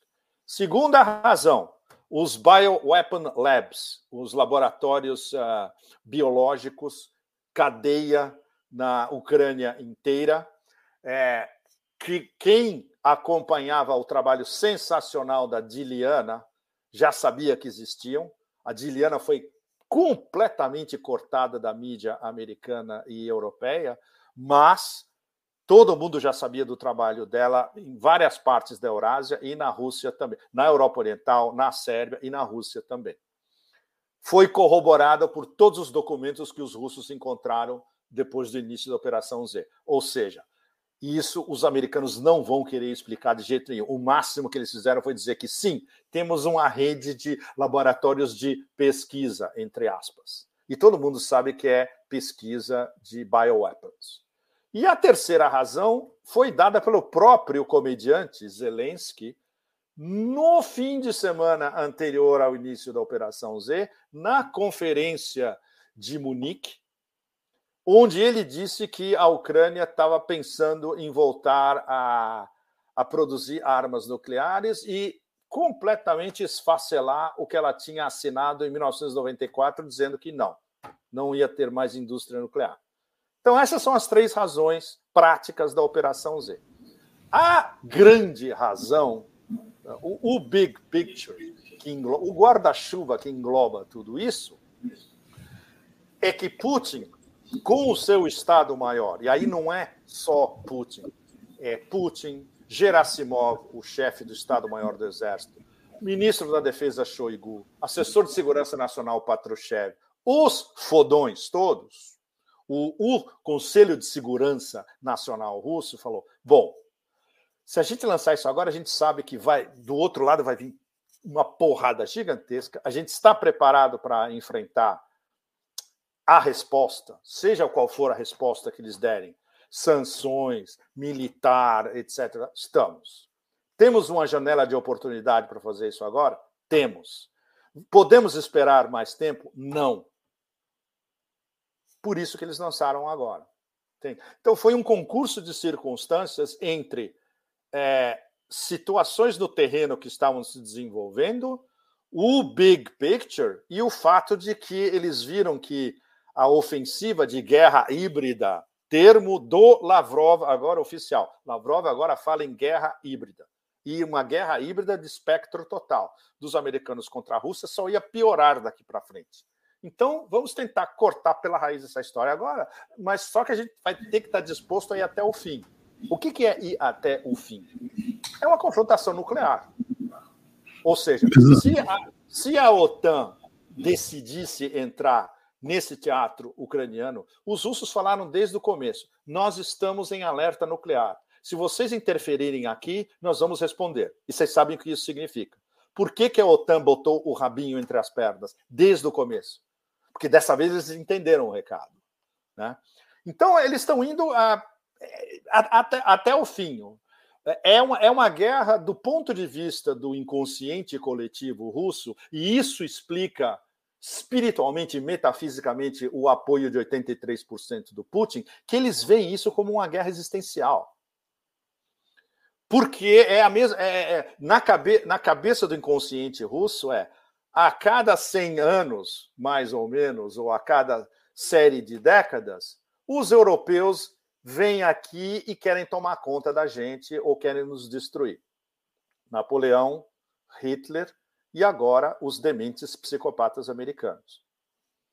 Ou seja, isso, isso do, se você não entende como, como isso está impregnado no inconsciente russo, você jamais vai entender as razões do que está acontecendo agora. Sério, isso, isso, é uma discussão extremamente séria. Um dia a gente teria que fazer, na verdade, uma, uma conversa só para falar sobre história, cultura, metafísica, filosofia, eurasianismo, é, o, o, o, as, as, as fontes culturais e históricas que influenciam o, o, imaginário russo. Nós vamos ter que falar de Tolstói, de Tolstói, Dostoiévski, também, Pushkin, claro, também na literatura. Mas isso, isso dá para vocês a amplitude que esse é um, é, é, é, um, é um problema que vai muito além de uma mera guerra da Rússia contra a Ucrânia, de eslavos matando eslavos em benefício de anglo-americanos.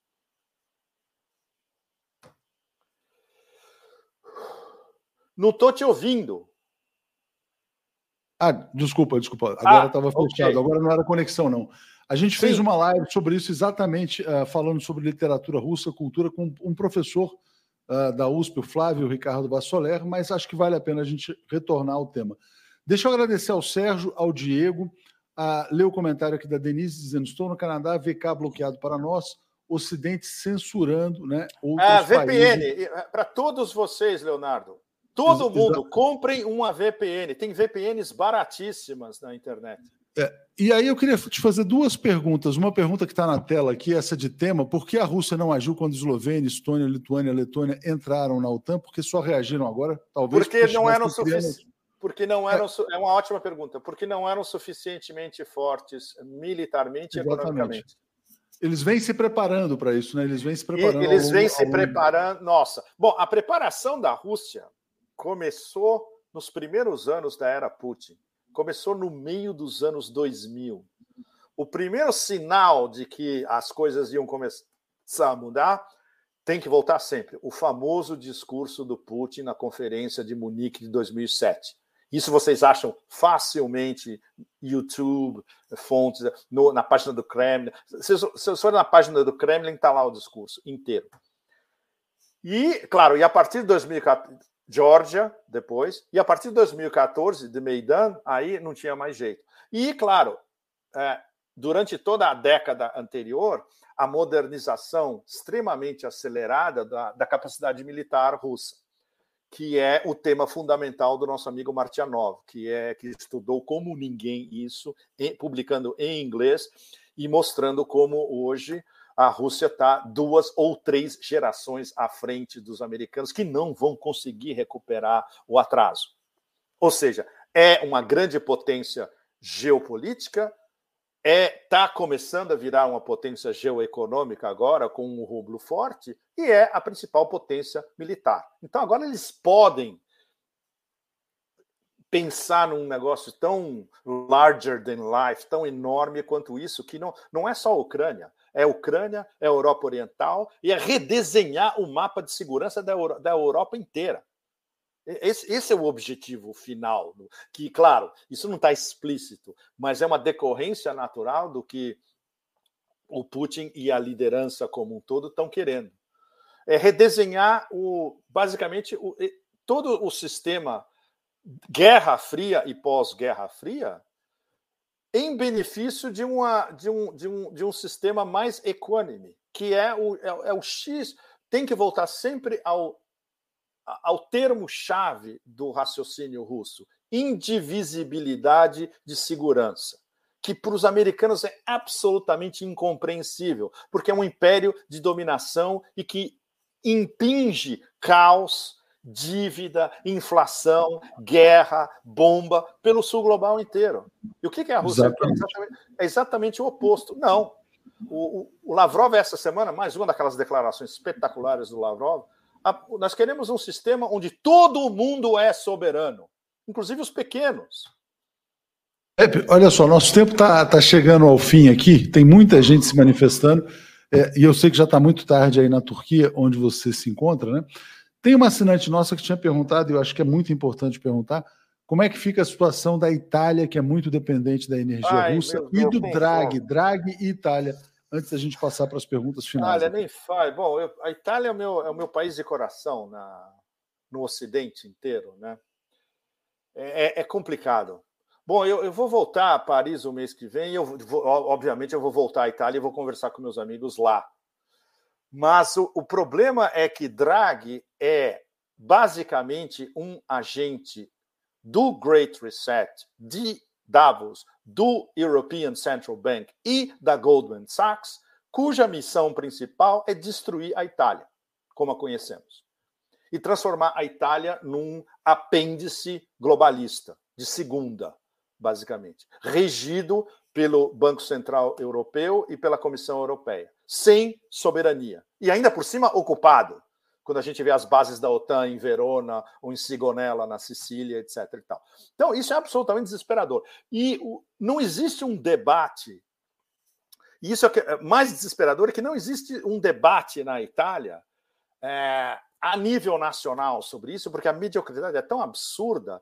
Então, você depende de pequenos nichos aqui e acolá, é, canais do Telegram ou alguns acadêmicos de primeiríssimo nível que conversam entre eles e que têm uma, uma audiência relativamente reduzida quando deveriam ter uma audiência de massa, mas eles nunca vão ser publicados pelo Corriere della Sera, pela La Stampa, eles não vão no jornal das 8 horas da noite da RAI, etc. É, é desesperador. Tem um canal que eu recomendo para vocês, que eu acompanho muito e são amigos, o Antidiplomático é um canal do Telegram também. Eles são um dos pouquíssimos e tem sempre intervenções excelentes de acadêmicos de primeiríssimo nível que você não vai ler nunca na mídia Fiat italiana, né? Os, os jornais da Fiat da, da, da, Itália todos são controlados por aquele filho da puta uh, Elkan da Fiat. O, é, o, o é exatamente. O, o, o, herdeiro, é, é uma coisa horrorosa. horrorosa né? o, o herdeiro do Agnelli. Bom, eu vou ler os últimos... exatamente. Né? Pepe, deixa eu só ler os últimos comentários sim, aqui. Sim, ok. É, okay. Porque senão não vai dar tempo aqui. É, Luciane Cardoso dizendo que seria é, excepcional uma live do Pepe com o professor Flávio Vassoler, Cultura, Filosofia. Enfermagem dizendo, ó, Pepe, os russos têm experiência em expulsar nazistas, se não fossem por eles. Sim, claro. A Europa ainda estaria dominada. E aqui alguns que são perguntas, né? É, olha só, eu vou ler todas, Pepe, aí peço para você ah, okay. uh, responder o, o, que for possível. O Alexandre, assim, olha, soube do mercenário brasileiro da explosão da base de estrangeiros, quais os. Ah, perguntando qual é o plano energético dos alemães nesse caso, se é que há um plano alemão, né? o, o, o, Beto te pergunta assim, Pepe, fale sobre as imagens de pessoas mortas, mulheres e homens seminus encontrados pelos russos em vídeos que estão chegando. É verdade? Eu fui, né? eu fui, eu fui, censura, eu fui censurado pelo Twitter por uma dessas, por uma dessas imagens. Então já te passo. O Sérgio também está te pedindo para falar sobre um livro sobre nazi, que dava outra versão sobre o nazismo, que você teria citado numa outra entrevista. Não sei é, se do David lembra. Irving. Uh, Hitler's, ah. War, Hitler's Wars, do David Irving. Ah, David é Irving. Melhor, é, inclusive é tem um filme na Netflix contra o cara, é bem interessante também. É nessa linha de rotulá-lo como um grande, como é que eu diria, antissemita, tal, aquelas coisas todas. O Rony e o Rony te pergunta assim: a, a, OPEP está preocupada com uma possível perda de controle sobre o preço do petróleo? Então tem OPEP e preço do petróleo. Se há um plano não, de energia não, porque alemão... a OPEP, não, a OPEP, a OPEP está tá sobre e justamente a OPEP quer eh, que tudo continue como está agora. E você sabe, o mais importante da OPEP é a Arábia Saudita, com todos aqueles horrores que a gente sabe, evidentemente. Mas eles sabem o que eles querem dentro da OPEP. E a OPEP Plus é OPEP mais Rússia. Super importante. Quem está é, coordenando a política da OPEP agora é a OPEP Plus. E o diálogo principal é Arábia Saudita com Rússia. Para eles, o preço está ótimo, ou seja, eles estão ganhando grana. Eles não vão baixar, eles não vão aumentar a produção e não querem que baixe o preço. Por isso que o cortador de cabeças MBS não atendeu o telefone quando o, o zumbi da Casa Branca ligou para ele. Porque ele sabia exatamente o que ia ser exigido e ele ia ter que falar não. Então ele preferiu nem atender o telefone. A Emirados Árabes Unidos, a mesma, que fazem parte da OPEP, a mesma coisa. Estão ganhando um monte de dinheiro. Bom, e aquilo lá, como vocês sabem, os Emirados Árabes Unidos basicamente é uma máquina de lavar dinheiro, não é um, não é um país. Pepe, Alemanha tem um plano energético ou vai ser o caos não. anunciado pelo presidente caos. da BASF? Caos. O, o presidente da BASF, ele, ele falou que todo industrialista alemão está batendo na cabeça do governo e ainda não entrou, porque eles são realmente é, é, uma, é uma floresta de madeira da Baviera, aquilo ali. Uh, o, não tem plano B porque não tem uma fonte alternativa de fornecimento de gás. E, mais uma vez, se você vai ver os números do, do, que os americanos prometeram, entre aspas, não cobre nem 10% das necessidades da indústria alemã. Simples. Então, é gás russo ou é desastre total.